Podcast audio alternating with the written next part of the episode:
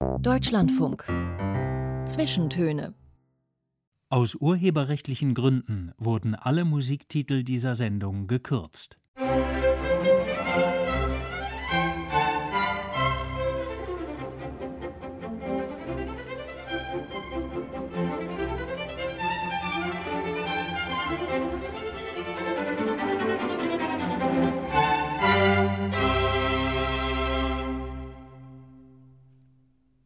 Willkommen zu den Zwischentönen mit Tanja Runo im Studio. Und mein Gast heute ist ein Mann, der viele Talente auf sich vereint. Er ist Theater- und Opernregisseur, füllt große Seele mit seinen Auftritten als Kunstpfeifer, darüber wird zu sprechen sein. Vor allem aber ist er bekannt als Puppenspieler. Und zwar als einer, der diese Kunst ganz maßgeblich geprägt und mit vorangebracht hat in den letzten Jahren im Wiener Burgtheater oder am Grazer Schauspielhaus in seinen Inszenierungen zu sehen, überhaupt an zahlreichen renommierten Bühnen, auch längst weit über Österreich hinaus. Guten Tag nach Wien, Nikolaus Habian. Hallo, liebe Grüße. Lieber Herr Habian, wer war Tante Gabi? Tante Gabi, das war meine Kindergartentante.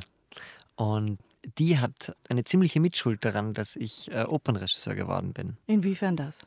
Die hat zu meiner Mutter gesagt, sie sollten mit ihrem Sohn in die Oper gehen der erzählt die ganze Zeit nur von der Zauberflöte und singt die auch die ganze Zeit. Gehen Sie mit ihm in die Oper. Und meine Mutter hat dann gemeint, ja, aber der ist erst vier. Dann sagt die Kindergartentante, die Tante Gabi, sagt dann, äh, gehen Sie halt in der Pause. Und wir sind damals nicht in der Pause gegangen. Also ich war total begeistert davon und ja, so hat es dann seinen Lauf genommen. Aber wo hatten Sie das her mit der Zauberflöte? Also als ich vier war, das war 1991 und das war äh, der 200. Todestag von Mozart war in diesem Jahr. Da war quasi das Fernsehprogramm geflutet mit Mozart und es gab dementsprechend auch viele Zauberflöten. Und bevor meine Mutter mit mir in die Oper gegangen ist, hat sie mir die gesamte Zauberflöte auf Video gezeigt. Das heißt, äh, das ging, ging früh los mit Ihrer Begeisterung für Oper. Genau. Ist Ihre Begeisterung fürs Puppentheater genauso alt? Ja, fast. Also die ist ein Jahr jünger. Im Jahr darauf, da war ich fünf, waren meine Eltern mit mir und meiner Schwester in Salzburg. Und da haben wir das Salzburger Marionettentheater gesehen. Und die Zauberflöte. Und ähm, da habe ich dann gewusst, Puppen und Oper, das ist eine perfekte Kombination. Das ist es, okay. Äh, das heißt, Sie waren ein Frühberufener quasi und Sie hatten offenbar auch Menschen um sich herum, die das gesehen und Sie unterstützt haben.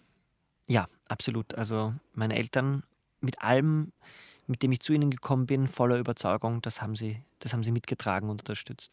Dann gibt es so Legenden, ich weiß nicht, ob die stimmen, dass Sie dann auch angefangen haben, Puppentheater selbst aufzuführen, schon im frühen Kindesalter, zum mhm. Beispiel in Ihrem Wohnzimmer. Und da gab es dann aus dem Freischütz die Wolfsschlucht-Szene oder so. Also typisches Kasperltheater eigentlich. Ja, aber mit Marionetten. Also ich habe mich total auf Marionetten fixiert mhm. nach diesem Besuch im Salzburger Marionettentheater und habe mir zu jeder Gelegenheit habe ich mir Marionetten gewünscht, bis ich dann so Opernbesetzungen hatte. Sie sind in Graz geboren und aufgewachsen. Waren Sie an der Volksschule ein bisschen ein Freak mit dieser Opernobsession? Ja. ja, absolut. Das war für mich auch eine ganz interessante, also so im Nachhinein betrachtet, ähm, war es interessant. Damals war es ein bisschen schier, weil ich mich schon sehr allein und ausgeschlossen auch gefühlt habe, weil irgendwie um mich herum waren meine ganzen Alterskolleginnen und Kollegen die waren ganz anders. Also das war wirklich ganz eine andere Welt. Und ich habe dann auch versucht, mich anzupassen, habe dann auch gemerkt, das kann ich, aber es macht überhaupt keinen Spaß. Und habe dann irgendwann so für mich beschlossen, es ist mir wurscht. Dann habe ich halt ähm, nicht so viele Freunde. Im Gymnasium später habe ich dann gemerkt, dass ich Leute mit meiner Begeisterung anstecken kann. Und habe das dann auch wirklich, ich wurde dann gefragt von Mitschülerinnen und Mitschülern, ob ich sie einmal mitnehme in die Oper. Das war toll. Das heißt, eigentlich war Ihre Karriere in Richtung darstellende Kunst, die war eigentlich schon vorgezeichnet oder gab es jemals irgendeine andere Berufsoption für Sie? Ja, also ich wäre schon auch fast Biologe geworden. Aha. Also Bi Biologie, vor allem Zoologie, also gerade Insekten und Spinnentiere, Reptilien, das interessiert mich wahnsinnig. Und wenn es mit der Kunst nichts geworden wäre, dann hätte ich wahrscheinlich diese Laufbahn eingeschlagen oder Verhaltensforschung bei Tieren. Finde ich wahnsinnig spannend. Aha. Beschäftigen Sie sich noch ein bisschen damit, so nebenbei, oder ist das völlig abgebrochen?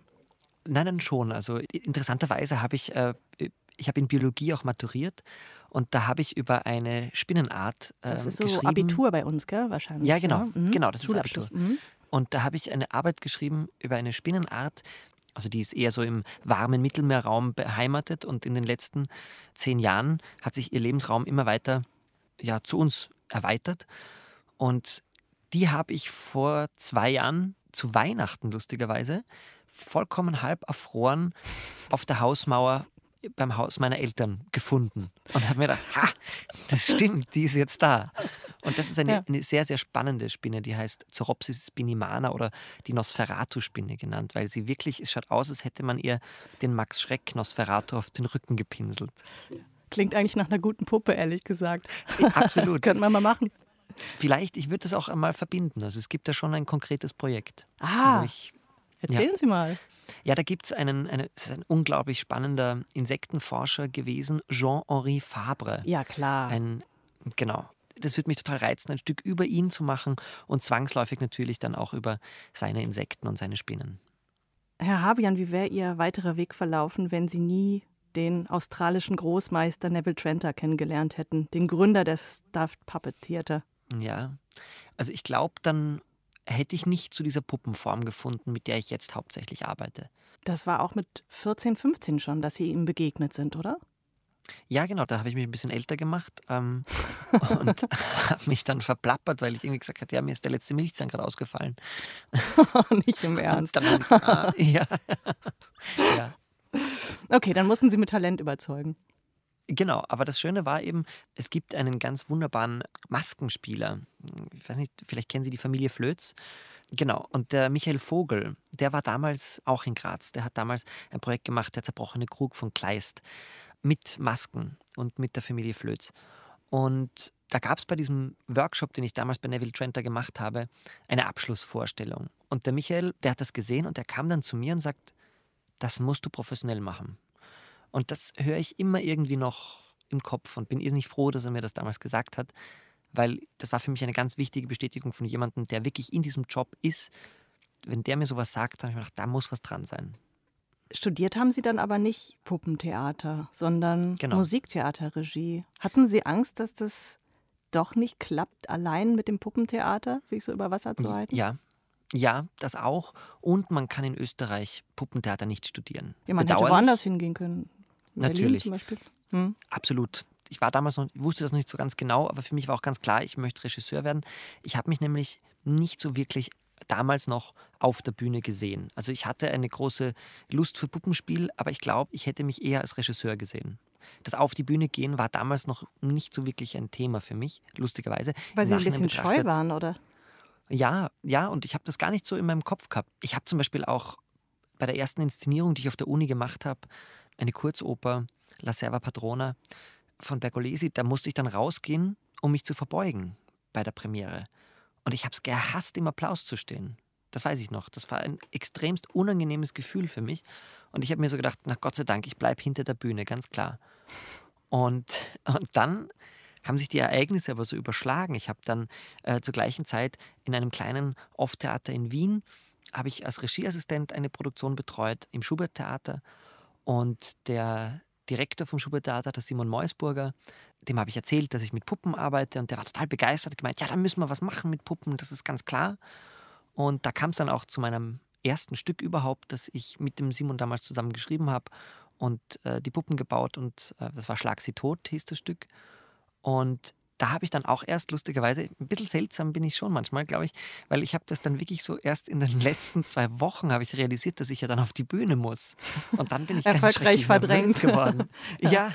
und da war ich dann wirklich ganz, also bei den Proben hat es total Spaß gemacht, aber dann, wie ich wusste, jetzt, jetzt kommt dann bald Publikum, ich war tödlich nervös, habe aber dann während der Vorstellung total für mich gespürt, das ist es. Also ich fühle mich wohl wie ein Fisch im Wasser Lustigerweise, Applaus mag ich immer noch nicht. Das Brot Total des drüber, Künstlers. Das, ja, das habe ich. Ja, ja das, das, das habe hab ich auch so von allen immer gehört. Der Applaus, davon leben die Sänger, bla bla.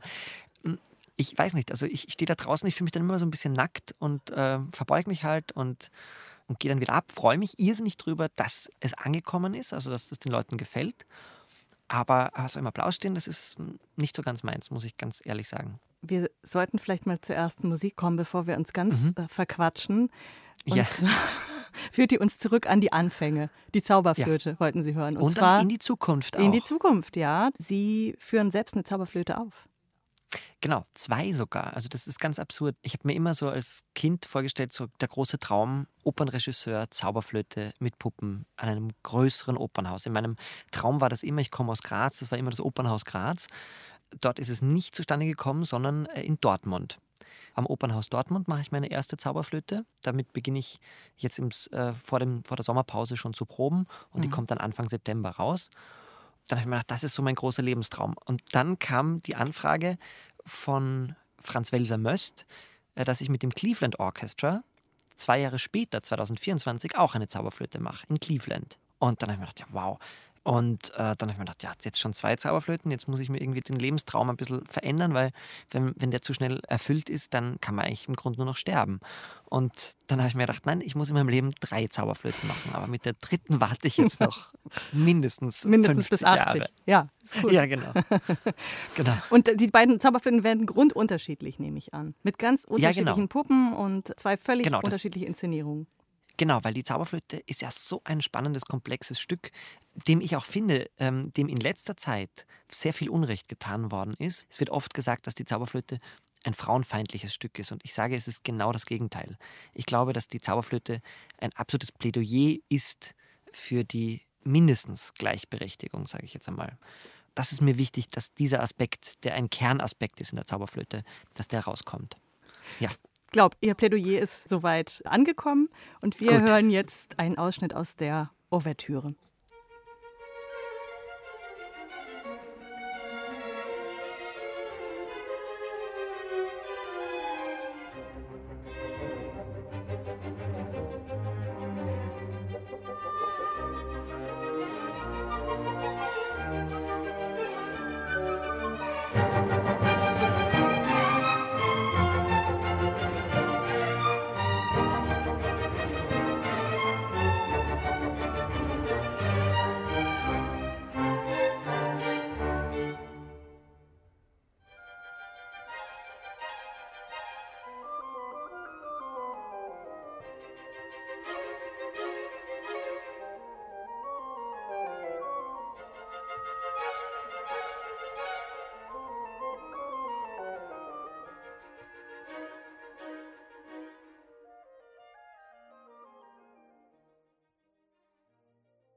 Die Wiener Philharmoniker unter Franz Welser Möst bei den Zwischentönen im Deutschlandfunk. Zu Gast ist der Regisseur und Puppenspieler Nikolaus Habian. Herr Habian, Sie arbeiten fast immer mit sogenannten Klappmaulpuppen. Das ist Ihre Spezialität. Also Kermit der Frosch zum Beispiel, wo man so mit der Hand reingeht. Das ist eine Klappmaulpuppe, oder? Ja, genau. Also die meisten Muppets äh, von Jim Henson sind Klappmaulpuppen. Ist übrigens lustig, Jim Henson und ich haben am gleichen Tag Geburtstag. Ah, wenn das kein Zeichen ist. Ja, das habe ich rausgefunden. Das fand ich sehr lustig.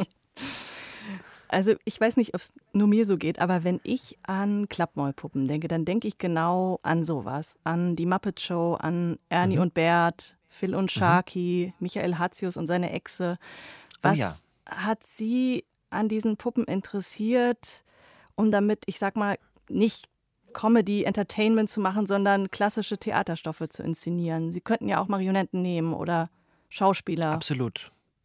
Absolut. Ähm, was ich einfach generell am Theater liebe, und das ist einfach, Theater ist Behauptung. Und das ist etwas, was ich unglaublich magisch finde. Da kommt jemand auf die Bühne, erzählt etwas, spielt etwas, tanzt etwas. Äh, und in unseren Köpfen baut sich daraus eine Wahrhaftigkeit. Und für mich ist die Puppe eines der pursten und stärksten Mittel dieses Instruments der Behauptung. Und die Klappmalpuppe ist, die kann ja nicht viel. Die kann den Mund aufmachen und den Mund zumachen. Und das war's. Ich habe ein totales Faible dafür, für Dinge, die ganz einfach sind auf der Bühne, die dann plötzlich groß und spannend werden. Und bei der Klappmalpuppe, ich kann mich noch erinnern, wie ich Neville Trenter zum ersten Mal auf der Bühne gesehen habe, in seinem Stück Frankenstein da sah ich diesen großen Mann, Neville Trent ist ein etwas korpulenterer, größerer Mann mit einer Puppe. Und ich habe mir gedacht, ja, wie geht denn das? Den sehe ich ja die ganze Zeit. Und dann schlüpft er in die Puppe, das sehe ich auch noch. ich war dieses offene Spiel gar nicht gewohnt, ich kannte das nicht. Und dann sehe ich auch noch, dass der ganz normal redet, der tut nicht einmal Bauchreden, also was soll denn das? Und eine Minute später habe ich nur noch die Puppen gesehen und wie das Stück vorbei war.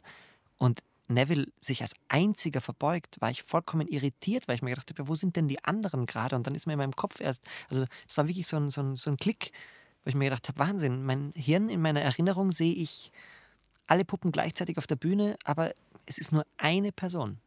Und das war für mich so ein, ein magischer Theatermoment, den ich auch immer wieder versuche zu reproduzieren.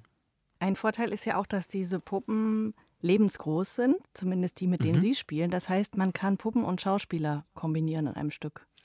Absolut. Und es sind sämtliche Spielorte, die für Menschen in ihrer normalen natürlichen Größe möglich sind, sind für Puppen dementsprechend auch möglich. Also ob es jetzt ein kleines Theater ist oder ob es ich sage jetzt mal, das Deutsche Theater in Berlin ist oder die Semperoper in Dresden, riesige Opernhäuser, das funktioniert. Und wenn Sie die Puppen jetzt so in klassische Theaterproduktionen oder Opernproduktionen integrieren, wo die dann an der Seite von Schauspielern ihre mhm. Rollen mhm. einnehmen, von denen bewegt werden müssen, ist es ein kleiner Schritt vom Schauspieler zum Puppenspieler oder ist es doch ein größerer?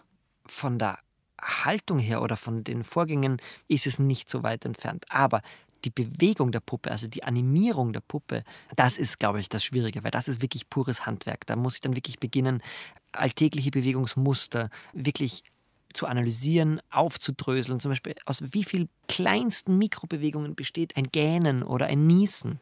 Und das muss ich mir wirklich kleinst erarbeiten. Sie haben mal gesagt, die Puppe hilft dem Schauspieler exakter zu werden. Das ist das. Ja, genau. Mhm. Genau. Genau, weil man plötzlich sich vollkommen durchscannt. Die Puppe erlaubt keine Schlampigkeiten, sondern man muss wirklich ganz genau sein bei der Puppe. Aber was kann die Puppe, was ein Schauspieler nicht kann? Die Puppe ist die purste Projektionsfläche. Da steht kein Mensch dazwischen.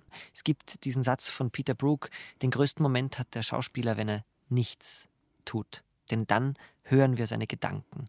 Und mit der Puppe ist das noch einmal auf die Spitze getrieben eine Puppe, wenn das Gesicht so modelliert ist, dass es funktioniert, dass es einen nicht genau einortbaren Gesichtsausdruck hat.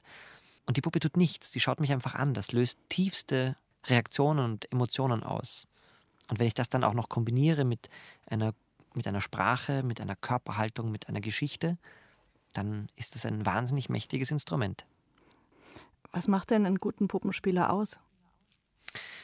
Ich sage immer, das beste Kompliment für einen Puppenspieler oder eine Puppenspielerin ist, ich habe dich gar nicht gesehen. Und das, glaube ich, macht es aus, dass man sich vollkommen zurücknehmen kann, dass man seine gesamte Aufmerksamkeit wirklich auf die Puppe lenken kann, dass man den Fokus lenken kann. Also manchmal muss es ja sein, dass vielleicht der Spieler, wenn man die Ebene bricht, dass der Spieler plötzlich einen Fokus hat. Also wie die Puppe den Fokus auf den Spieler lenkt oder wie dann die Puppe wieder den Fokus auf sich lenkt. Also das ist das Wichtigste. Und eben wenn man mit Sprache arbeitet, ist Sprache, das sind die anderen 50 Prozent. Jetzt bauen Sie Ihre Puppen ja auch selbst. Und ich schwöre, wenn Sie nur das tun würden, hätte ich Sie auch eingeladen. Denn diese Puppen könnte man wirklich jede für sich in eine Vitrine stellen. Da stimmt jede Wimper, jeder Zahn, jede Pore. Worauf kommt es an, damit eine Puppe wirklich einen besonderen Ausdruck, also einen Charakter bekommt? Ich sage immer, es muss asymmetrisch sein. Also das, ich, ich habe eine Liebe für groteske Gesichter. Und es muss immer ein, ein Konflikt auch da drin sein. Also ich, ich muss irgendwie sehen, da gibt es einen Ausdruck, aber der darf nicht ganz genau einortbar sein. Ich habe das einmal gesehen in einem Buch über Mimikzeichnung. Da gab es eine Fotoserie. Ich habe leider vergessen, wer der Fotograf war. Das ist ein Fotograf, der Leute fotografiert hat, genau in dem Moment, wo sie einen Gesichtsausdruck wechseln.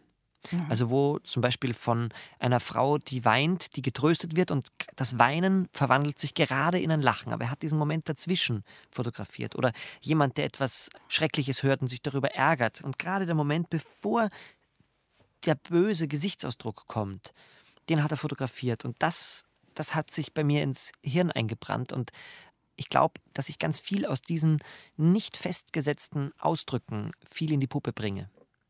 Die muss man natürlich irgendwo finden? Also ja. wo finden Sie die Vorlagen? Ähm, Im Leben. Also mit, einmal mit der U-Bahn fahren in Wien oder so. das ist ein reiches Buffet. ähm, und, und dann muss, muss man wissen, wie Mimik zustande kommt im Gesicht. Also auch was die verschiedenen Gesichtsausdrücke bedeuten. Was bedeuten hochgezogene Augenbrauen? Was bedeutet es, wenn eine Augenbraue hochgezogen ist? Was ist ein, wie, wie mache ich ein Lächeln, das gerade noch ein Lächeln ist? Ähm, solche Sachen. Und wenn ich mich dann spiele und das kombiniere, ich mache zum Beispiel eine böse Augenbraue und dann mache ich auf der anderen Seite eine traurige Augenbraue und der Mund hat ein kleines Lächeln. Schon bin ich an diese Puppe gefesselt und dann äh, ist der nächste Schritt, dass ich dieser Puppe zuhören will, weil ich rausfinden will, wie ist die gerade drauf. So ist unser Hirn gestrickt. Und wenn Sie da so auf Nasenschau gehen in der U-Bahn, haben ja. Sie so ein fotografisches Gedächtnis, dass Sie das automatisch mitnehmen oder, oder zeichnen um, Sie ähm, zwischendurch die Passanten? Nein, ich, ich merke mir das schon irgendwie im Gesicht. Manchmal ist es auch unbewusst. Also einmal in der U-Bahn bin ich einem Herrn gegenüber gesessen, der ein sehr eigenartiges, spannendes Gesicht hatte. Das habe ich ein bisschen studiert und dann bin ich ausgestiegen, habe mir nichts gedacht. Und ein paar Wochen später habe ich eine Puppe gebaut und dann denke ich nur. Stand er ah, vor Ihnen? Da ist er ja wieder, ja genau. Die Augen sind auch wichtig, oder? Ich habe den Eindruck, das ja. sind bei Ihnen jedes Mal andere. Ja, also bei den Augen versuche ich auch viel zu experimentieren. Aber die Augen sind immer, das ist für mich immer der spannendste Moment beim Puppenbauen. Die Augen setze ich immer als letztes ein. Und da beginnt das dann wirklich auf das Gesicht zu leben. Wie gehen Sie denn überhaupt an den Entwurf heran? Also Sie haben gesagt, die Augen kommen als allerletztes. Zeichnen Sie die Figuren vorher oder modellieren Sie einfach drauf los? Womit fangen Sie an? Das ist unterschiedlich. Also manchmal, wenn ich im Atelier bin und dann gibt es ganz konkrete Rollenanforderungen für Stücke eben, dann modelliere ich auf jeden Fall mal drauf los, aber ich weiß ungefähr, wo ich hin will. Was ich aber oft ganz spannend finde, ist, es gibt so Köpfe, die glücken mir nicht. Also dann modelliere ich und modelliere ich, modelliere ich und ich werde nicht glücklich damit. Und dann stelle ich die dann irgendwann einmal ins Regal. Und ein Jahr später oder so weiß ich dann genau, wo das hin hätte wollen, aber das habe ich da zu diesem Zeitpunkt noch nicht gesehen. Und dann mache mach ich nur eine kleine Sache und dann liebe ich diesen Kopf plötzlich. Was war die letzte Puppe, die Sie gebaut haben? Die, das war der Bub aus Fly Ganymed, was ich am Staatstheater Stuttgart gemacht habe. Ähm, ein Stück von Paulus Hochgatterer, wo es um einen neunjährigen Buben aus Afghanistan geht, der mit einem Schlepper nach Deutschland kommt. Mhm, das ist bis vor ganz kurzem in Stuttgart gelaufen. Ich weiß gar nicht, ob es noch läuft. Es läuft Vielleicht. immer noch. Mhm, ja, kann man Doch, sich noch anschauen. Sogar, ja. Das läuft im, im Repertoire. Das heißt, es ist schon eine Weile her, dass Sie diese Puppe äh, gebaut haben, vermute ja. ich. Aus welchen Materialien äh, bestehen die? Denn man kämpft ja wahrscheinlich immer mit dem Gewicht, oder? Man muss ja so einen oh, ganzen ja. Abend bestreiten. Genau, ich schaue immer, dass sie so leicht wie möglich sind. Also der Bub aus Fly Ganymede, der ist aus Ton modelliertes Gesicht. Das habe ich abgegossen habe das mit einem ganz leichten zwei Komponenten Kunststoff ausgegossen und dadurch ist er so leicht. Äh, wie und dann eben bemalt. Wie kommt man darauf oder wie bringt man sich sowas bei? Sie sind ja jetzt quasi Stylist, Schneider und Zahnarzt in einem. Ja, aber das Ding ist, ähm, also am Anfang habe ich einfach wild drauf los experimentiert und da ist einiges Gutes rausgekommen. Manchmal sind die schönsten Köpfe in meinen Händen zerschmolzen, weil ich irgendwie die falsche Farbe verwendet habe. Und das ist dann ein sehr unangenehmer Moment. Ich habe aber eine Puppenbauerin, also eine, eine, Maskenbildnerin, eine Ausgebildete, die ich im Volkstheater kennengelernt habe, die Marianne Meindl. Und mit der habe ich sehr, sehr viele Puppen auch gemeinsam gebaut. Und die macht jetzt übrigens die, die Masken macht sie für Masked Singer Germany aha, aha, zum Beispiel. Aha. Und die ist da auch ganz wunderbar. Und von ihr habe ich irrsinnig viel gelernt. Also das muss ich wirklich klar sagen. Das heißt, man erweitert da immer so seine Techniken ein bisschen. Genau. In einem sehr genau. speziellen Gebiet. Genau. Sie haben eben von Ihrem Atelier schon gesprochen. Es gibt im Internet mhm. äh, so Videos, wo Sie an Ihrem Küchentisch sitzen und da an den Puppen äh, basteln. Aber das ist dann eher so ja. gestellt, oder? Äh, nein, das, das war die frühere Zeit. Also das habe ich wirklich noch zu Hause am Küchentisch bei meinen Eltern. Es sind schon Puppen entstanden. Und viele Flecken am Küchentisch. Die Eltern machen echt einiges mit. Wie, wie? Ja, aber ja, die, die, die, sie sind selber schuld. Sind, ja, genau, sie sind selber schuld, äh, aber ich glaube, sie haben es bisher, hoffe ich, nicht bereut. Wie lange sitzen Sie an so einer Puppe? Ja, das kommt ganz drauf an, wie es einen erwischt. Also beim Modellieren, das kann ganz schnell gehen, dass man sich denkt, ah, der Kopf war schon da, der hat schon raus müssen. Oder manchmal dauert es noch und dann lässt man ihn mal liegen. Und, also, es, also ich sage mal so, also unter drei Wochen ist nichts. Hören Sie Musik dabei? Ja, sehr, sehr viel. Immer thematisch passend? natürlich, wenn ich die Figuren für eine Oper baue oder so, dann lege ich auf jeden Fall immer zuerst einmal die Oper auf, aber dann irgendwann einmal. Äh, Hängt sie auch zum Hals raus. äh, ja, na, obwohl, da bin ich, da bin ich unersättlich, glaube ich. Also Opern kann ich wirklich immer und immer wieder auch hören. Aber äh, es gibt so verschiedene Musiken, wo man so merkt, so jetzt brauche ich was mit ein bisschen mehr Pfeffer oder jetzt brauche ich was Langsames, um mich zu konzentrieren oder, oder jetzt will ich ein Hörbuch. Gibt es auch. Okay, aber die Musik hat da keine Auswirkungen auf die Gestalt der Puppe. Also ich glaube schon, bei so manch schnelleren Sachen, irgendeine so Beethoven-Symphonie gegen so siebte, achte oder so, da wird vielleicht die Puppe auch etwas gröber. Das kann schon passieren. Herr Havian, wir hören jetzt auf Ihren Wunsch eine Musik, die keine Oper ist, äh, eine Musik von mhm. Franz Schubert. Und es wird nicht die oh, letzte ja. sein, das kann ich schon sagen. Ja. Sie haben viel Schubert mitgebracht. Ich das, liebe Schubert. Äh, ja, also ausgeprägte persönliche Leidenschaft oder Frühling? Was, was steckt dahinter? Na, Schubert finde ich einfach, hat mich immer berührt. Ich finde, Schubert ist, äh, was ich vorher über Theater gesagt habe, ganz einfach, mit den einfachsten Mitteln, ohne Umweg, direkt ins Herz. Und genau das ist Schubert auch. Schubert macht nicht groß auf arger Komponist, sondern der schreibt eine simple Melodie und die trifft. Das ist unglaublich. Und wir hören jetzt den Florian Bösch mit dem Abschiedslied des Baches Wiegenlied oh. aus der Schönmüllerin. Und dann sprechen wir gleich weiter nach den Nachrichten. Ja.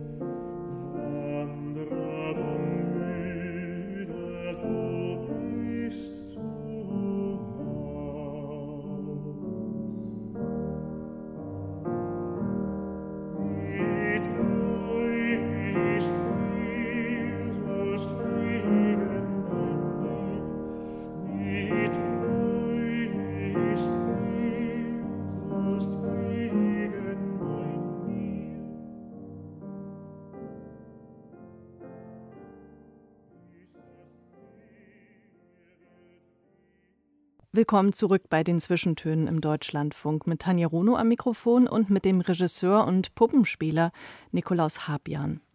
Und wir lernen jetzt gleich noch ein anderes Talent von Ihnen kennen, das mit Ihrer Opernleidenschaft durchaus zu tun hat.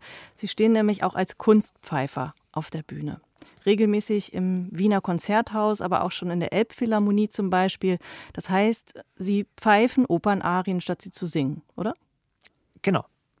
Wie sieht so Ihr Repertoire aus? Sie bestreiten ja ganze Abende, also zwei Stunden Programme mitunter. Was sind so Ihre liebsten Partien? Ich liebe es, Rosini zu pfeifen. Das macht unglaublichen Spaß. Schubert pfeife ich wahnsinnig gern. Verdi. Ich liebe einfach auch verschiedene Gesangstechniken, also Messe di Voce zum Beispiel oder eben Koloraturen auszuprobieren. Und ähm, also das macht unglaublichen Spaß. Bevor wir das weiter vertiefen, hören mhm. wir uns mal an, wie das klingt. Wir bleiben okay. bei den Schubert-Liedern und hören Du bist die Ruhe in einer ungewöhnlichen Interpretation, und zwar gleich in mehrfacher Hinsicht.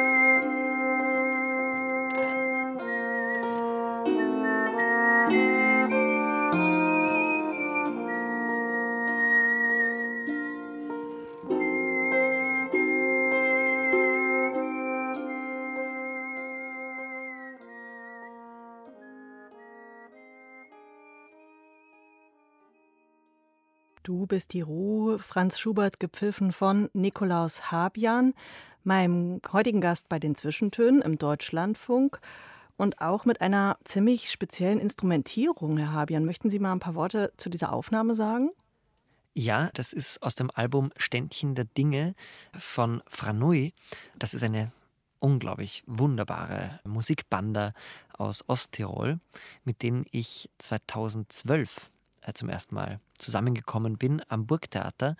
Da haben wir Shakespeare-Sonette aufgeführt. Die hat Carsten Riedel und Franui haben die vertont. Und ich habe damals mit einer Puppe dazu gespielt. Und das war für mich auch so karrieretechnisch ein ziemlicher äh, wichtiger Punkt. Mein Debüt am Burgtheater. Und ja, die Freundschaft und die musikalische Zusammenarbeit, die ist eigentlich seit damals immer stärker geworden. Und diese Produktion, diese Shakespeare-Sonette-Produktion, Fool of Love hieß die, die ist dann 2014 abgesetzt worden, nach zweieinhalb Jahren. Und dann haben wir beschlossen, wir müssen wieder ein Projekt machen und dann ist ein Projekt entstanden, eben mit der Musik von Schubert, Brahms, Mahler und Texten von Robert Walser und über Robert Walser von Jörg Amann. Und da spiele ich eine, ich sage immer, der Wanderer, also eine Figur, die Robert Walser sein könnte und die eine Wanderung macht, die im Frühling beginnt und im Winter endet, wie auch Robert Walser. Und das sind lauter musikalische Neuinterpretationen quasi, wo Sie Seiteninstrumente einsetzen, die man eher so aus der Volksmusik kennt, oder? Genau. Also Franui hat einen unglaublich einzigartigen Klangkörper. Also so schön wie das diese alte Harfe und, und dieses Hackbrett äh, schaffen und mit dieser unglaublich zarten Trompete. Also das sind schon alles ganz großartige Musiker und Musikerinnen. Es hat auch dieses bisschen irritierende Moment, oder? Was Sie oh ja. vorhin auch von den Puppen beschrieben haben. Mhm. Genau. Das Schöne ist, also ich finde, so wie Schubert von den Franuis interpretiert wird, ich glaube, dass man kann kaum näher an Schubert sein. Es gab immer so ein kleines Knacken, was man gehört hat dazwischen. Wir haben uns gefragt, das ist die alte ist. Harfe. Das ah. ist die alte Harfe. Das sind die Pedale dieser ah. alten Harfe. Und, ich, und die haben das auch ganz bewusst mit dieser Harfe aufgenommen, weil ich finde, dieses Knarzen, das da drinnen ist, das, ich lieb's. die zweite Sache, die wir uns gefragt haben, während die Musik lief, war, ob sie eigentlich immer nur die Gesangsparts pfeifen oder ob sie auch mal Beethovens Violinkonzert zum Beispiel pfeifen oder, ah, eine, Oboe, oder eine Oboe. Das ist möglich. Also ich habe Vivaldi-Konzerte schon gepfiffen, aber ich habe mich noch nicht ganz drauf, noch sehr drauf gesetzt. Aber ich glaube, da ist einiges möglich. Jetzt ist es eins, so Opernarien vor sich hin zu pfeifen, das kommt vor. Ja? Gerade mhm. so die eingängigeren Passagen. Aber wie kommt man dazu, das zu professionalisieren und dann in große Konzerthäuser zu gehen? Ja, das ist mir passiert. Also das war nie meine Absicht, muss ich wirklich sagen. Ich habe das Pfeifen immer so aus purem Spaß gemacht. Wurde auch von einem Pianisten davon überzeugt, vom Daniel Nguyen, wurde ich überzeugt, damit überhaupt aufzutreten. Ich hätte das von selber nie gemacht. Und der hat gemeint, nein, das müssen wir machen. Und mit dem habe ich auch jahrelang Konzertauftritte gehabt und, und auch jetzt mit der Ines Schüttengruber, mit der ich arbeite, dass das irgendwie so groß wird, hätte ich mir nie gedacht. Ich hatte mit der Ines mein erstes großes Konzert, also unser erster gemeinsamer Auftritt war in der Elbphilharmonie. Und das war ganz lustig, weil die es Irre, gibt in der, es gibt. Genau, äh, total. Hätte ich mir nie gedacht. Ich war auch zuvor noch nie in der Elbphilharmonie. Ich war, ich war in Hamburg und wollte mir die anschauen, aber da gab es gar keine Möglichkeit, die zu sehen, ja, weil alles ausgebucht war. Ja. Und dann habe ich mir gedacht, na, dann gehe ich halt über den Hintereingang. Komme ich als, als, äh, als Kunstpfeifer rein. Als Kunstpfeifer. Ich bin der erste Kunstpfeifer in der Elbphilharmonie. Das ist völlig absurd. Und dann kam eben die Anfrage von der Kammermusikgesellschaft in Hamburg, ob wir dort auftreten möchten. Und dann rufe ich die Ines an und sage, Ines, wir haben unseren ersten Konzerttermin. Und Ines, ja wann? Ich sage, ja, am 23. September.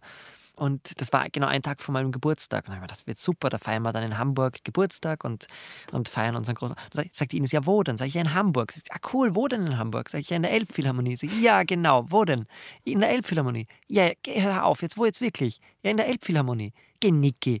Doch, wirklich, Ines. Elbphilharmonie. Dann war so lang Pause. Dann sagt sie, wirklich? Ich so, ja, wirklich, ohne Witz jetzt. Das ist kein Witz. Oh Gott. und, dann, und dann haben wir in der Elbphilharmonie unseren Auftritt gehabt. Ich finde, wir sollten diese Sendung weiterhin so bestreiten, dass Sie einfach die Dialoge führen. Das also, wär, nein, ich, nein, das für alle schade. witzig. Nein, das ist einfach. Das ist eine Puppenspielkrankheit. Man kann sich das sehr, nein, das, man kann sich das einfach so wunderbar vorstellen. Das ist sehr, sehr schön. Jetzt ist es ja gar nicht mal so einfach, so einen Saal zu füllen mit seiner Präsenz und einer Stimme, das ist ja schon für Sänger eine Herausforderung, die da ihr ganzes, oft auch beachtliches Körpervolumen einsetzen. Ja. Wie schafft man das pfeifenderweise? Über so lange Strecken auch? Also körperlich ist das Pfeifen für mich nicht anstrengend. Es geht aufs Hirn. Also ich habe schon mal ausprobiert, wie lange man, wie lange ich pfeifen kann und, ähm, Und? wenn ich genug Wasser trinke, ja, ich komme auf die fünf Stunden. Dann hat es mich aber nicht, dann wollte ich nicht mehr. Also es war jetzt nicht so, dass ich nicht mehr konnte, aber es hat mich dann einfach genervt. Dann habe ich gedacht, nein, jetzt ist gut, jetzt will ich nicht mehr. Aber das Hirn wird müde. Also ich merke zum Beispiel nach so einem Auftritt, der so ja, abendfüllend ist, dann habe ich auch nicht mehr wirklich die Fähigkeit, sehr viel zusammenhängende Gespräche noch zu führen. Ist das was, wo man so dranbleiben muss und, und so täglich praktizieren muss wie ein Instrument oder reicht das, wenn man Ja. so phasenweise übt? Nein, nein, ich übe das schon viel, aber das tue ich wirklich aus Freude aus. Ich merke schon, wenn ich länger nicht übe, dann roste ich schon ein. Also dann werden die Koloraturläufe langsamer und nicht mehr ganz so sauber. Also das muss ich schon, muss ich wie ein Instrument oder wie, wie ein Sänger auch seine Stimme pflegt, muss ich das auch tun. Es gibt, das weiß ich aber erst seit meiner ersten Begegnung mit Ihnen, durchaus eine Tradition des Kunstpfeifens. In Wien gab es den Baron Jean, das war ein Kunstpfeifer, der war Fiaker. Und Kronprinz Rudolf war ein ganz großer Fan von dem und hat den ziemlich protegiert. Der ist dann auch in der höheren Gesellschaft ist der aufgetreten und hatte eben den Künstlernamen Baron Jean. Und das Lustige war aber, dass dann die Aristokraten um ihn dann sich nicht mehr ganz sicher waren, auch zu der Nähe zu Kronprinz Rudolf. Ob er vielleicht wirklich einer ein- ist. Ja, genau, ist er ein Baron oder nicht und haben ihn einfach aus Sicherheitsgründen einmal so behandelt wie ein Baron, was diese ganze, was dieses ganze Missverständnis, das er vielleicht ja auch durchaus äh, wollte, dass sich das ein bisschen so befeuert hat. Und äh, in Deutschland gab es auch einen ganz einen spannenden Kunstpfeifer, von dem es auch viele Aufnahmen gibt, Guido Gialdini. Der ist aber leider eben in Auschwitz verschwunden. Also da weiß man ja, was passiert ist. Und was hat der aufgeführt? also unterschiedlich von Unterhaltungsmusik, für den sind auch ähm, Musiken komponiert worden und es gibt wirklich erstaunlich viele Shellac-Aufnahmen von ihm. Und der war auch der erste Kunstpfeifer, der aus Europa rausgekommen ist, der eine Australien-Tournee zum Beispiel gemacht hat. Aha, und vor Also denen wurden auch Sachen äh, komponiert, explizit zum Pfeifen. Genau, da gibt es zum Beispiel die Parade der Holzpuppen oder solche Musiknummern. Dann hat er Tanzmusik hat er gepfiffen, er hat auch Opernarien hat er gepfiffen. Und ich habe die gleiche Pfeiftechnik übrigens wie er. Aha, was ist das für eine Technik? Es gibt verschiedene Techniken. Ich habe so diese Technik äh, Zähne, Lippen, Zunge. Ähm, also das quasi und Zwerchfell. Äh, dann gibt es zum Beispiel einen Tamashaki. Das ist auch ein, ein oder ist ähm, ein ganz spannender ungarischer Kunstpfeifer. Und der hat zum Beispiel, äh, da gibt es auch auf YouTube gibt's viele Aufnahmen von ihm, der hat seine Zunge zum Beispiel gefaltet. Und das sieht überhaupt nicht aus wie Pfeifen, sondern es sieht nur aus, als würde er den Mund so leicht offen haben. Und das ist auch eine, ein anderer Ton, den es da gibt. Oder ähm, Roger Whittaker ist zum Beispiel auch Kunstpfeifer. Aha, okay. Und der hat auch eine andere Technik? Ja, der faltet auch die Zunge. Okay, also es gibt die Falter und die, was haben Sie gesagt? Genau. Zunge, Zähne, Zwerchfell? Genau, und dann gibt es noch welche, die dann zum Beispiel mit ihrer Zunge und der losen und leicht angespannten Wange einen Triller machen. Da gibt es den belgischen Kunstpfeif-Profi, der macht das zum Beispiel unglaublich virtuos, der pfeift den Charasch von Monti in einer Geschwindigkeit. Also das zum Beispiel, das würde ich zum Beispiel nie schaffen, so wie der das kann. Der hat irgendwie spezielle Wangen, damit er das kann. Haben Sie diese verschiedenen Techniken alle ausprobiert oder sind Sie gleich Ja, bei. Ihrer ursprünglichen geblieben? Ja, die, die war intuitiv immer da und mit der fühle ich mich am wohlsten. Und da habe ich auch ein großes Spektrum an Möglichkeiten. Die sind natürlich auch, wie bei allen Instrumenten und allen Stimmen, die es auf der Welt gibt, sind die natürlich begrenzt, aber ich versuche das Beste daraus zu machen. Wie ist das? Gab es jemals bei Ihnen diesen Gedanken, wenn Sie jetzt rausgehen an die Öffentlichkeit mit dieser Kunstpfeifnummer, dass man Sie eventuell als Theater- oder Opernregisseur plötzlich nicht mehr so ernst nehmen könnte wie vorher? Dass man sagt, ach schau mal, der macht jetzt so Unterhaltungsprogramm. Ach, das bin ich gewohnt durch die Puppen. Es gibt, glaube ich, in Deutschland eine andere ähm, Wahrnehmung, was Puppentheater angeht. Schon allein die Tatsache eben, dass man es in Deutschland, in Stuttgart oder in Berlin studieren kann. In Österreich gibt es es nicht. In Österreich, wie ich begonnen habe mit Puppentheater, war das immer so, was machst du so? Ja, ich bin Puppenspieler. Ah, Kasperltheater. Sag ich, nein, für Erwachsene. Äh? Aha. Also es gibt schon ganz wunderbare Kolleginnen und Kollegen, die vor mir schon äh, Puppentheater auch für Erwachsene gemacht haben. Aber das war in der großen Wahrnehmung, war das nicht so da. Ich glaube, da hatte ich einfach großes Glück, wie ich damit begonnen habe, hat Puppentheater generell im deutschsprachigen Raum eine große Renaissance erfahren. Ich glaube, dass das Theater sich mittlerweile und immer mehr in eine Sackgasse manövriert und so Zugriffe wie Puppenspiel, sicher nicht der einzige, aber ist auf jeden Fall, glaube ich, ein sehr wirksamer und guter Lösungsansatz um mit, mit dieser ganzen Cancel Culture, die wir im Theater mittlerweile haben und die ich für äußerst bedenklich im Theater halte, damit gut umgehen kann. Weil man als Puppenspieler immer alles brechen kann. Man kann dadurch, dass die Puppe etwas äußert, was aber vom Spieler wieder zum Beispiel zurückgenommen werden kann oder umgekehrt. Also man kann da wunderschöne Fragen öffnen, Diskurse öffnen, weil die Puppe Narrenfreiheit hat. Zum Beispiel, bei dem Programm mit Franui, ähm, mit der Ladybug. Das, die ist ein unglaublich unsympathischer Charakter eigentlich. Die beschimpft das Publikum. Wenn da in der ersten Reihe jemand einen Schal trägt, der der Puppe nicht gefällt, dann wird diese Person das den ganzen Abend spüren. Wenn die Puppe einen Fehler macht, sagt sie, ja, das ist, weil ihr Schal so mich so rausbringt. Der ist so hässlich. Und die Leute lieben das.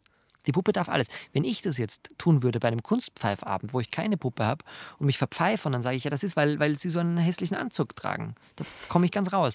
Dann war das mein letztes Konzert, glaube ich. ja. Das wird man mir übel nehmen. Aha.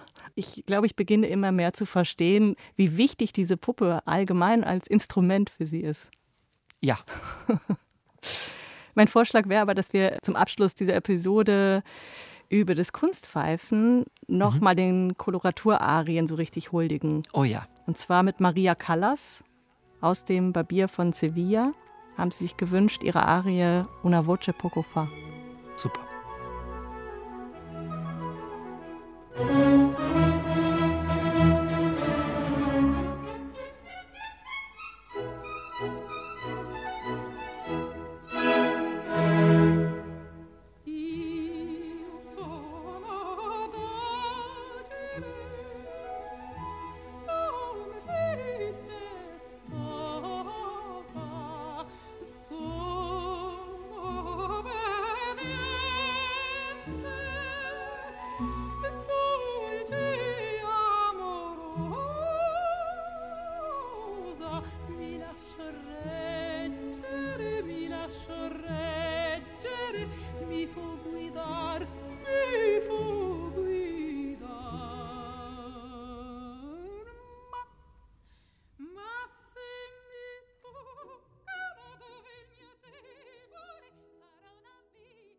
Ja, Herr Habian, können Sie den Ton auch so lange halten?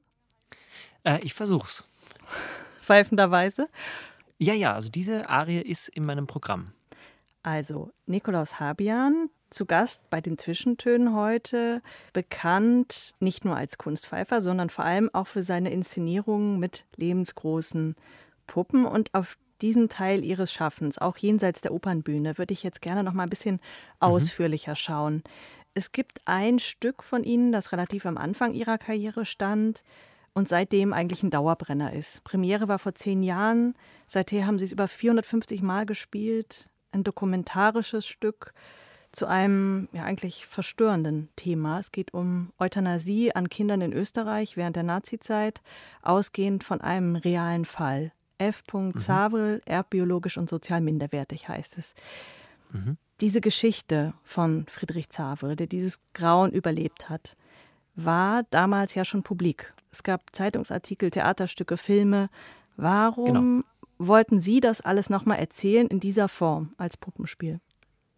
Es gibt so Stoffe, die springen einen an und man weiß, den muss man machen, sonst hat man keine Ruhe mehr. Und mir ging es mit diesem Stoff so. Also ich hatte gar nicht vor, darüber ein Stück zu machen. Ich war gerade ähm, in der Vorbereitung für eine Frankenstein-Adaption. Ich fand einfach die Idee, eine Puppe vor dem Publikum zu bauen und diese dann zu spielen, das war das Konzept.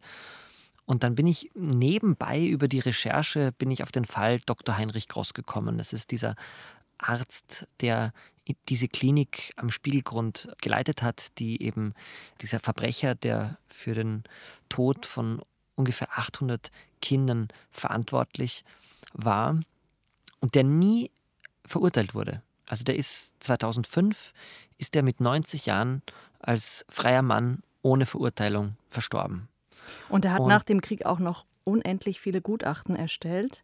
Genau, ähm, der, der ist zehn Jahre nach dem Krieg, ist der an diese Klinik zurückgekehrt und ist dort Primar geworden, war total beliebt und, und medial sehr präsent als der meistbeschäftigte Gerichtsgutachter. 12.000 Gutachten, glaube ich, hat er nach dem Krieg. 12, genau, bis ins Jahr 1998. Das war für mich vollkommen unverständlich. Ein Verbrecher von einer Kategorie wie ein Aribert Reim oder ein Dr. Mengele. Und der Unterschied zu diesen äh, Verbrechern ist, dass die bis zu ihrem Tod auf der Flucht waren, wenn sie nicht geschnappt worden sind. Und dieser Dr. Gross kommt einfach zehn Jahre später auf die Klinik zurück, als wenn nichts gewesen wäre, bezieht dort eine Dienstwohnung und hat eben Friedrich Zavrel als Zeugen mundtot gemacht, indem er ihn als gefährlichen Hangtäter qualifiziert hat. Also er hat über ihn ein Gutachten erstellt und hat ihn quasi unrechtmäßig weggesperrt. Gut, jetzt müssen wir, glaube ich, äh, die Handlung noch mal ganz kurz zusammenfassen, mhm. damit man hier überhaupt folgen kann. Also Friedrich Zabel ist als Kind Opfer dieses Klinikarztes gewesen. Er war da in einer psychiatrischen Klinik, ähm, ist von seinen Eltern genau. getrennt, dort eingewiesen worden. Da sind eben zahlreiche Kinder getötet worden. Es wurde an deren Hirnen geforscht.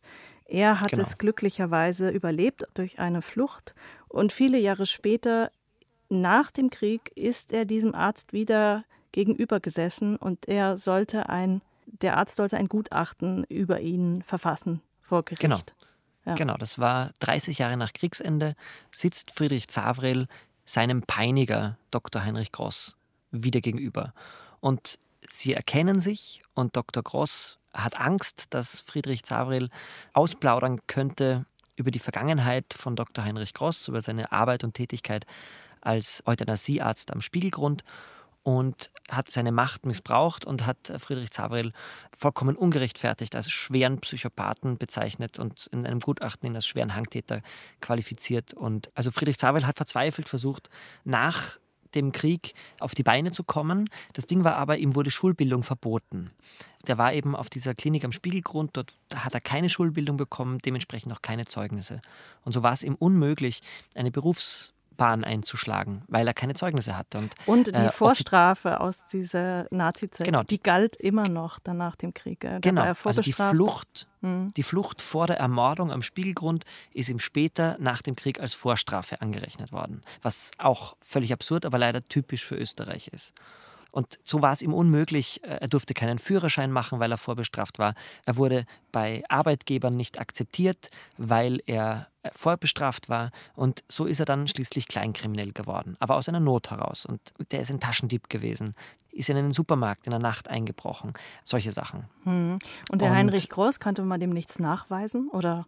Wie, wie naja, das wussten alle. Das, hm. das war ein offenes Geheimnis. Also nach dem Krieg gab es den Bund der sozialistischen Akademiker. Da sind ganz viele Ärzte, ganz viele NS-Ärzte sind da drinnen aufgefangen worden, weil ÖVP und SPÖ haben sich quasi um Stimmen bemüht und haben alles aufgenommen, was ging. Es gab ja dann sogar den Satz von Bruno Kreisky, weil viele Leute dann schon irritiert waren, dass so viele Nazis in der SPÖ sind, ehemalige Nazis. Und dann hat Bruno Kreisky auch gesagt, wer ein Nazi ist, entscheide immer noch ich. Und es gab die Devise, wir ziehen einen Schlussstrich, Neustart, wir schauen nach vorne, die Vergangenheit interessiert uns nicht mehr. Das ist, glaube ich, das Grundproblem, woraus viele Probleme, die wir jetzt in Österreich haben, die daraus ihre Wurzeln ziehen. Die Früchte davon kann man leider jetzt auch sehen. Ein paar Fälle konnte man ihm ja ganz direkt auch nachweisen, aber da hat man dann gesagt, es war Totschlag und es ist verjährt. Genau, ja, völlig absurd. Es gab neun Fälle, wo man einwandfrei feststellen konnte, da hatte Dr. Gross die Leitung über diese Klinik und in dieser Klinik sind neun Kinder mit einem Betäubungsmittel, mit einer Überdosis umgebracht worden. Und Dr. Gross hat dann Jahre später, 53 und, und 75, hat er über diese ermordeten Kinder auch noch publiziert, da hat er Gehirnschnitte gemacht dieses Urteil wurde quasi statt Mord in Totschlag umgeändert, weil man gesagt hat, schwerstbehinderte Kinder und Säuglinge sind nicht in der Lage, die Heimtücke eines Mordes zu begreifen. Deswegen kann es kein Mord sein. Also eine völlig absurde Begründung, die man gar nicht glauben kann, aber so ist es wirklich gewesen. Ein sehr bekannter, in Österreich sehr angesehener Gerichtsgutachter, Reinhard Haller, hat dem Dr. Gross dann eine schwere vaskuläre Demenz äh, attestiert und dadurch war dann der Fall erledigt. Wie ist das, so eine Puppe zu bauen von so jemandem? Ähm, ich kannte den Dr. Grosse nicht persönlich. Ich habe diese Puppe, ich habe mir Bilder von ihm angeschaut, Interviews von ihm angeschaut und habe diese Puppe dann danach gebaut mit relativ wenig emotionaler Beteiligung dazu. Für mich ist es erst dann emotional, sehr emotional geworden, wie ich die Puppe von Friedrich gebaut habe, weil äh, mit Friedrich hatte ich ja einen von dem sehr, Friedrich sehr Zavril, von dem Opfer. Genau, mhm. genau. Und mit dem Friedrich war ich ja sehr eng befreundet. Also wir haben uns über diese Arbeit an dem Stück haben wir uns sehr angefreundet, weil natürlich auch, wenn man so viele ich war mindestens vier, fünf Mal in der Woche bei ihm für mehrere Stunden. Und über ein paar Monate dann, haben Sie ihn interviewt, oder? Genau, und auch über das Stück hinaus. Wir sind mhm. wirklich, wirklich sehr, sehr enge Freunde geworden. Und ihm dann diese Puppe zu zeigen und auch zu sehen, was diese Puppe bei ihm auslöst. Also die Großpuppe, die wollte er nie wirklich näher sehen. Da ist dann meine Emotionalität losgegangen. Ja, ich kann mir gut vorstellen, wie man eben eine Puppe nach einer literarischen Vorlage zum Beispiel entwirft. Aber ja. wenn man einen lebendigen Menschen verkörpert, also einen Zeitzeugen, der Friedrich mhm. Zawitz saß ja auch selbst im Publikum bei ja. manchen Aufführungen. Hatten Sie da irgendwelche Hemmungen? Ja, also ich habe ja vorhin gesagt, dass ich nie nervös bin, wenn ich auf die Bühne gehe. Und das stimmt meistens, aber wie ich dem Friedrich das erste Mal das Stück in voller Länge vorgespielt habe. Das muss so gewesen sein um den 18. März 2012, war ein paar Tage vor der Premiere. Friedrich war öfter auch schon zuvor bei Proben, aber da war ich feig und habe immer nur die netten, lustigen Szenen gespielt. Aber die, die ganzen Szenen vom Spielgrund, äh, die Folterszenen als Kind, die habe ich alle ausgelassen, weil ich einfach, ich wollte ihm nicht wehtun, indem ich ihm das vorspiele. Ich wollte nicht irgendwelche Traumata aufreißen. Ich wusste aber, irgendwann kommt der Moment, wo ich ihm alles vorspielen muss, weil das war für mich das höchste Gesetz dieser Produktion. Alles, was auf der Bühne passiert, muss von Friedrich Zavrel abgesegnet sein, weil es ist sein Name, es ist seine Lebensgeschichte und damit möchte ich so respektvoll wie möglich umgehen. Und alles, und selbst wenn der Friedrich gesagt hätte nach der ganzen monatelangen Arbeit, nein, ich möchte doch nicht, dass das rauskommt, dann hätten wir es abgesagt. Also das haben wir uns, bevor wir die Probe gestartet haben, habe ich mir mit Simon Meusburger damals noch gesagt, wenn der Friedrich das jetzt nicht will, dann werden wir es auch absagen. Und dann war ich schwerst nervös, weil ich gewusst habe, von dieser Probe hängt jetzt sehr viel ab. Und der Friedrich hat das bemerkt, wir haben ihn abgeholt dann hat er bemerkt, ja, du bist heute so bleich und so und nervös. Sag ich, ja, du, ich bin schwer nervös, weil ich dir das heute vorspielen muss. Und dann, Friedrich hatte einen total entwaffnenden, tollen Humor und sagte Friedrich, naja, schau, ich weiß ja, wie es ausgeht. Und ich habe es überlebt. So.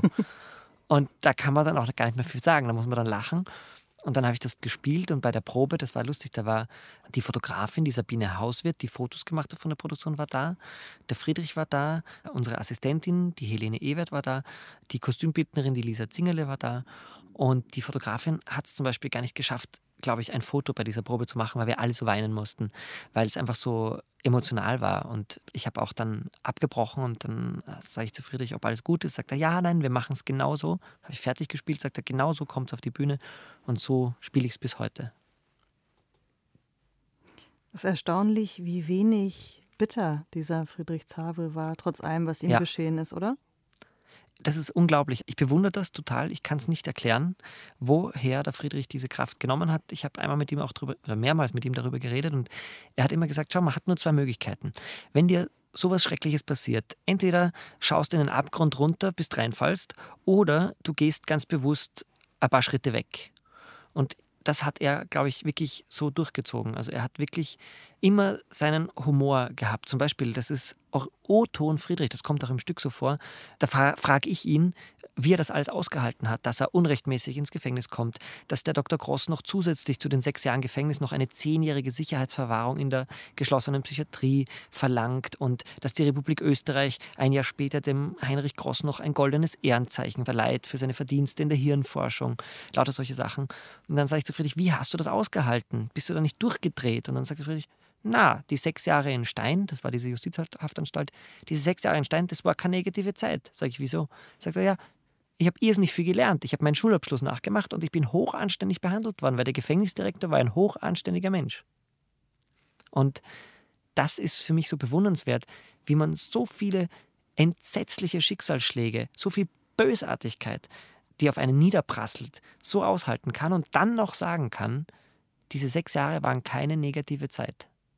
Hm. Also ich weiß nicht, ich, kann, ich könnte mir nicht vorstellen, dass ich das schaffe. Wir haben die Grausamkeiten, die er erlebt hat, jetzt nicht in aller Ausführlichkeit hier besprochen. Es gibt eine ja. DVD, wo man sich das anschauen kann, wo man sich die Aufführung anschauen kann. Die ist ja. auch erhältlich, die kann man sich besorgen. Ja.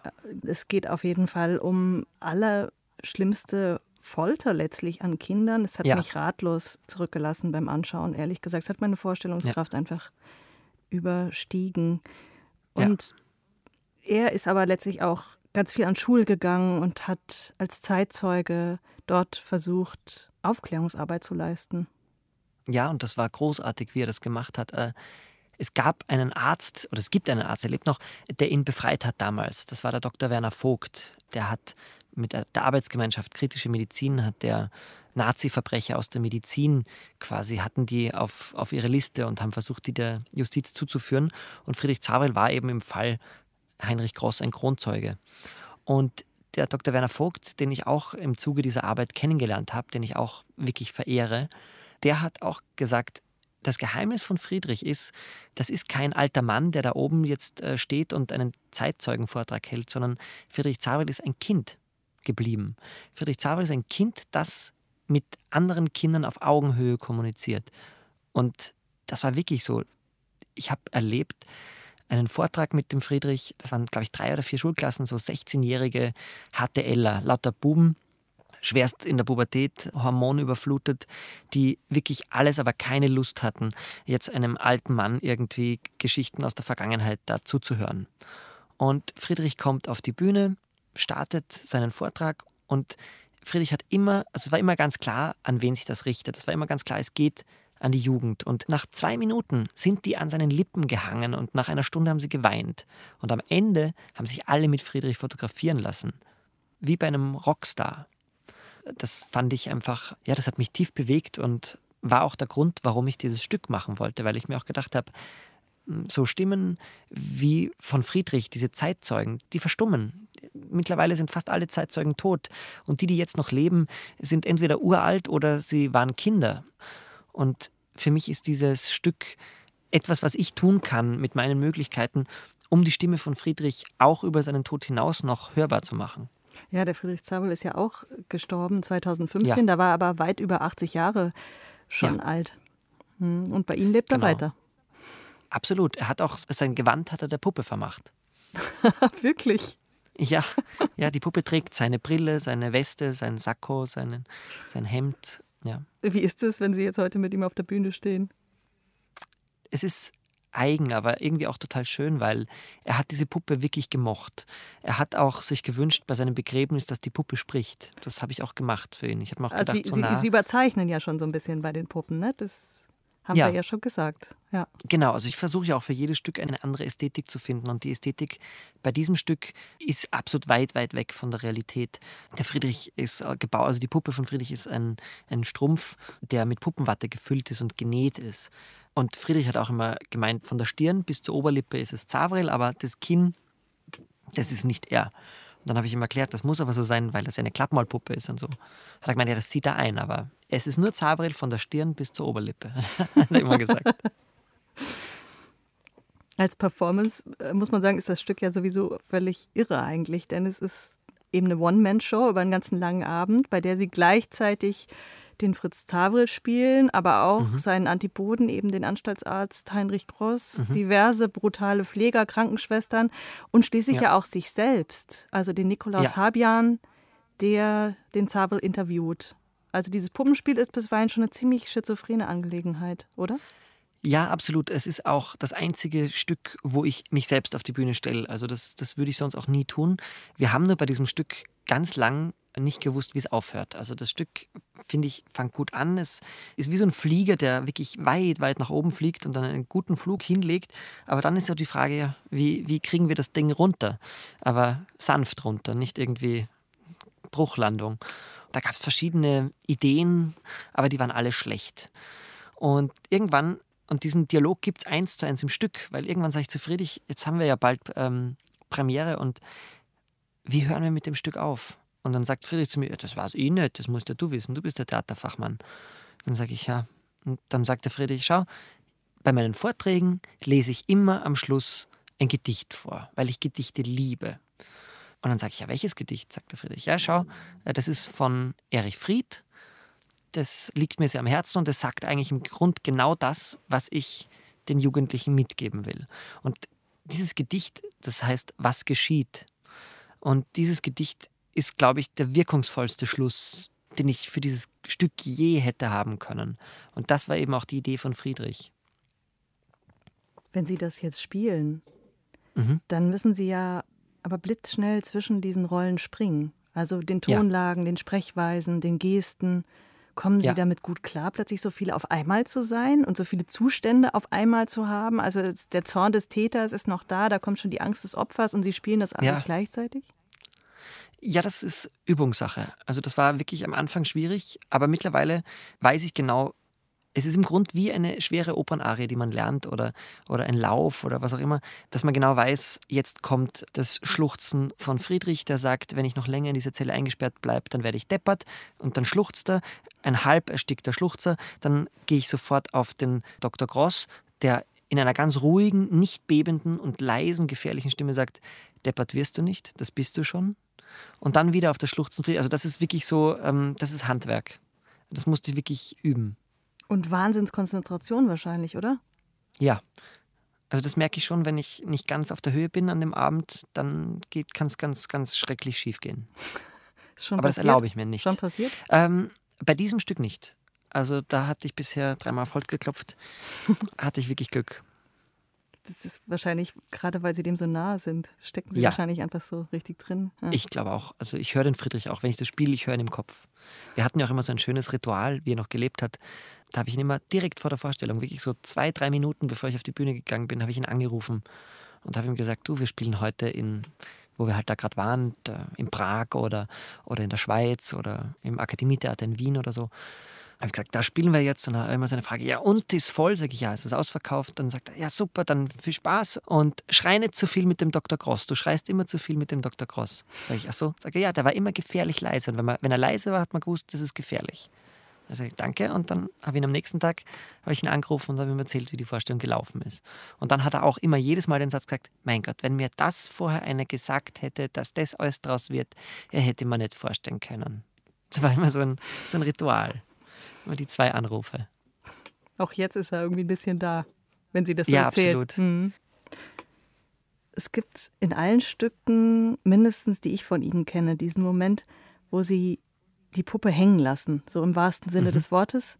Ja. Das scheint mir fast wie so eine Marotte von Ihnen, dass Sie da irgendwann den Arm rausnehmen und die so leblos zusammensinken lassen. Warum müssen Ihre Puppen auf der Bühne immer sterben? Weil sie es können. Das ist ja das Schöne. Das, das Schöne ist ja immer auch, um den Leuten wieder zu zeigen, was die Puppe ja eigentlich ist. Dass sie ein lebloses Objekt ist, aus Stoff, Kunststoff, Watte, Holz, was auch immer. Und dann aber wieder die Puppe zu beleben und zu zeigen, nein, sie lebt vielleicht doch. Aber es ist doch nur Illusion. Also diese Behauptung immer wieder fortzuführen. Genau. Also das ist ja etwas, was ich zum Beispiel mit einem Schauspieler also aus Fleisch und Blut nie machen könnte. Weil ich kenne mich ja selber, wenn ich jetzt ein Theaterstück sehe und dann stirbt jemand auf der Bühne, dann schaue ich ja ganz bewusst hin, um zu sehen, dass der noch atmet. Also ich will ja dann die Illusion entlarven. Und bei einer Puppe kann ich das nicht, weil wenn ich die Hand rausziehe, ist es wirklich tot. Wenn ich äh, jetzt ein paar Stücke von Ihnen vor meinem geistigen Auge Revue passieren lasse, die mir so mhm. spontan einfallen. Den Zavril, über den haben wir gesprochen, mhm. den Herrn Karl am Königsweg von Elfriede Jelinek, der Leichenverbrenner an der Burg. Jetzt mal ah, als ja. kleinen Ausschnitt. Dann steht da für mich ein Regisseur mit Hang für sehr relevante, aber auch abgründige und ans Finsternste rührende Stoffe, einem Kunstpfeifer gegenüber, der gern fröhliche Opernarien trällert. Ich frage mich, wie passt das zusammen? Naja, wo Schatten ist, muss auch Licht sein. Und, ähm, das sind wir schon fast wie bei Mozart. ja. ja, aber ich glaube einfach, ich brauche das Pfeifen auch, um auch eine ganz andere Seite zu machen. So also, wie ich auch schaue, wenn ich dann zum Beispiel von der Arbeit nach Hause komme, dass ich dann auch das Theater ein bisschen rauslasse aus wirklich dann aus meinem Feierabend. Das geht eh nie ganz, aber ich versuche es. Und genauso, dass ich dann auch sage, jetzt beschäftige ich mich mit dem Leichenverbrenner zum Beispiel und dann beschäftige ich mich mit einem Kunstpfeifabend, der von Luft und Liebe heißt, ähm, wo es darum geht, um verschiedenste Formen der Liebe in der Opernliteratur. Da habe ich mit Paulus Hochgarter einen schönen Abend gemacht. Aber was das Theater angeht, zieht es Sie schon zum Abgrund. Ja, absolut. Also da habe ich, ich weiß nicht genau warum, ich kann es nicht genau erklären, aber da habe ich irgendwie, da, da ist noch einiges, glaube ich, äh, zu tun. Wie kommen wir jetzt von da noch einmal zur schönen Müllerin, Herr Abjan?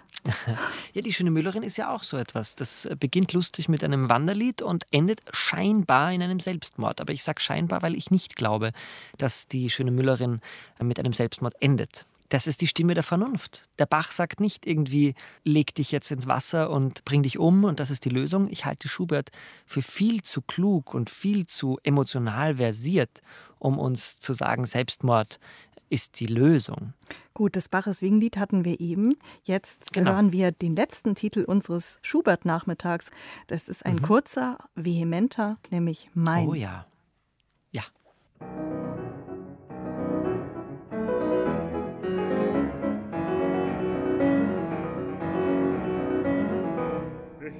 lasst ein Rauschen sein, Räder stellt euer Brausen ein, all ihr unten Waldwegelein, groß und klein, bindet eure Melodei, bindet eure Melodei.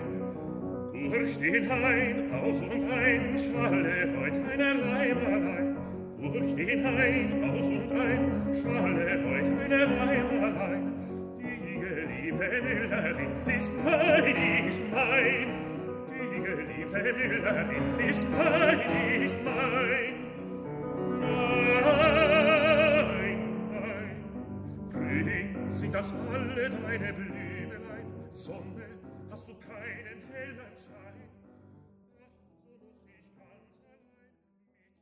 Florian Bösch auf Wunsch von Nikolaus Habian in den Zwischentönen im Deutschlandfunk. Herr Habian, ein Schauspieler, der kann ja seine Rollen wieder abstreifen wenn mhm. eine Produktion beendet ist. Aber bei Ihnen, da materialisieren sich ja die diversen Rollen. Was passiert mit den ganzen Puppen, diesem ganzen Personal, das in der Zwischenzeit entstanden ist? Die kommen in mein Lager. Also ich habe einen sehr schönen Lagerraum für die Puppen.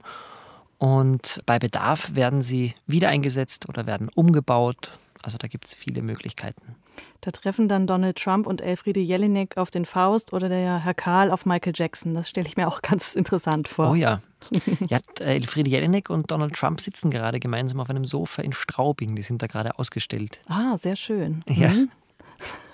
Ja, ich konnte mir auch noch diverse andere Szenen vorstellen, zum Beispiel mit so einem, mit so einem, diesem langen Tisch, ähm, Putins mhm. langer Tisch, das äh, stelle oh ich mir auch als, als Puppenspiel sehr interessant oh ja. vor. Äh, können Sie sich oh vielleicht oh ja. vorstellen, so aktuell politisch was zu machen, stellvertretende Friedensverhandlungen, sowas in die Richtung?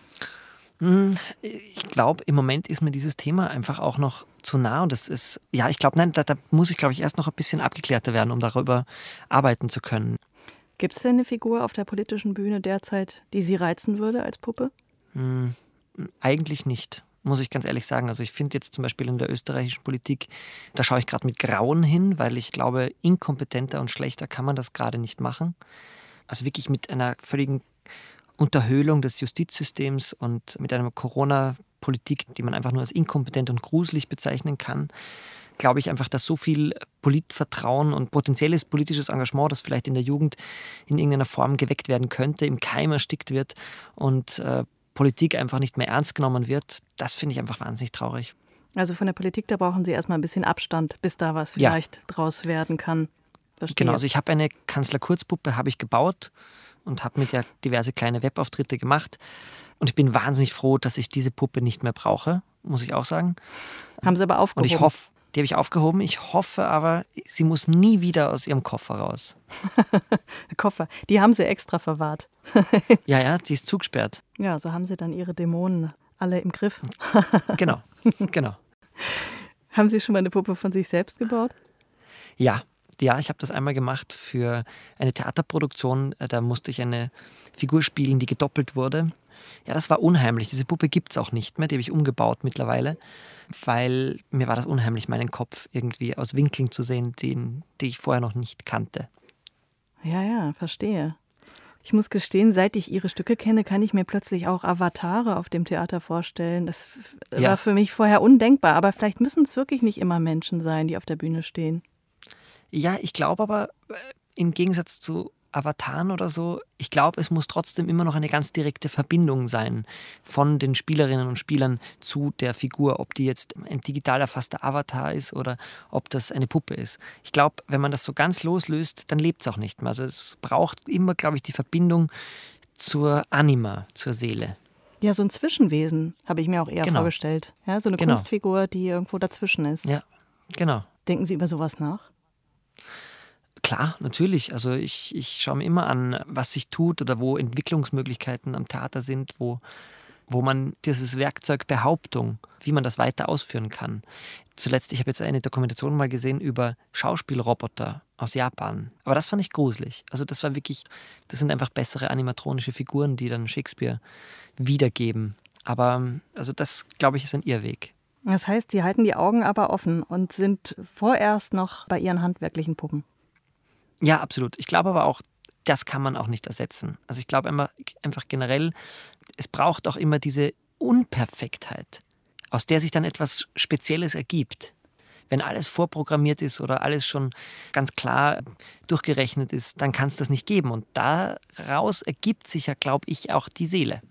Also das ist auch bei meinen Puppen, je unperfekter ein Gesicht ist oder je mehr Macken es hat oder welche Fehler passieren oder, oder Sachen, umso lieber mag ich diese Figuren, weil sie für mich umso menschlicher sind. Umso mehr nehme ich ihnen ein Dasein ab. Aber wenn ich jetzt eine vollkommen perfekte, symmetrische Puppe mit einem Barbie-Puppengesicht habe oder so, das, das wird mich nicht berühren. Also von den Fehlern kommt das Menschliche.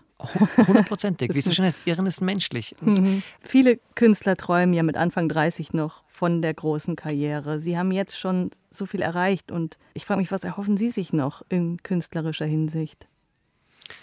Darüber denke ich nicht nach. Ich habe so die besten Entscheidungen meines Lebens immer aus dem Bauch getroffen und die waren immer gut und auf das vertraue ich ganz tief ich versuche es. Es gelingt mir nicht immer, aber manchmal funkt dann der, der Kopf schon dazwischen. Aber ich versuche diese großen Entscheidungen immer, immer noch aus dem Bauch zu treffen. Und deswegen weiß ich auch gar nicht, wo ich landen werde und wo, wo ich so hinkomme. Also ich habe schon so ein paar Sachen, die wünsche ich mir.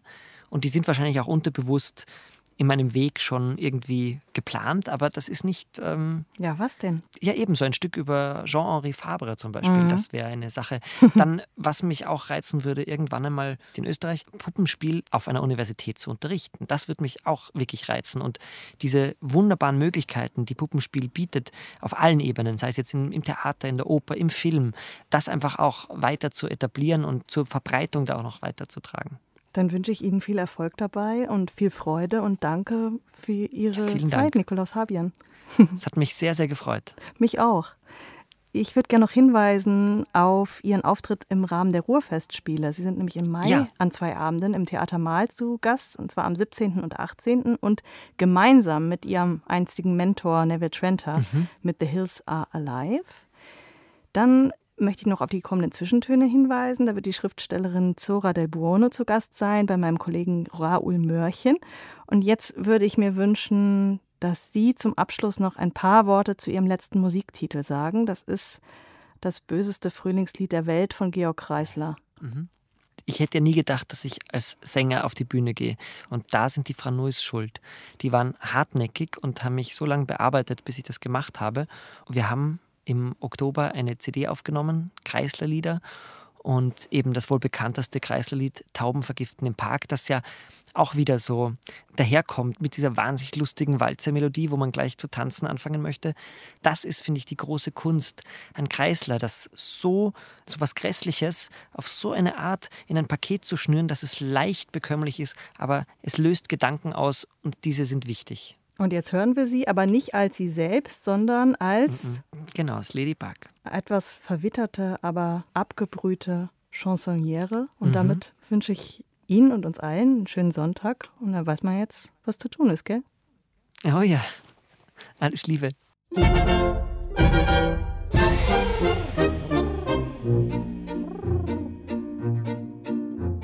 Schatz, das Wetter ist wunderschön, der Leid ist nicht länger zu Haus. Heute, da muss man ins Grüne gehen, in den bunten Frühling hinaus. Jeder der Bursch und sein Mädel mit einem Fresspaketel sitzen heute im grünen Klee. Schatz, ich hab eine Idee.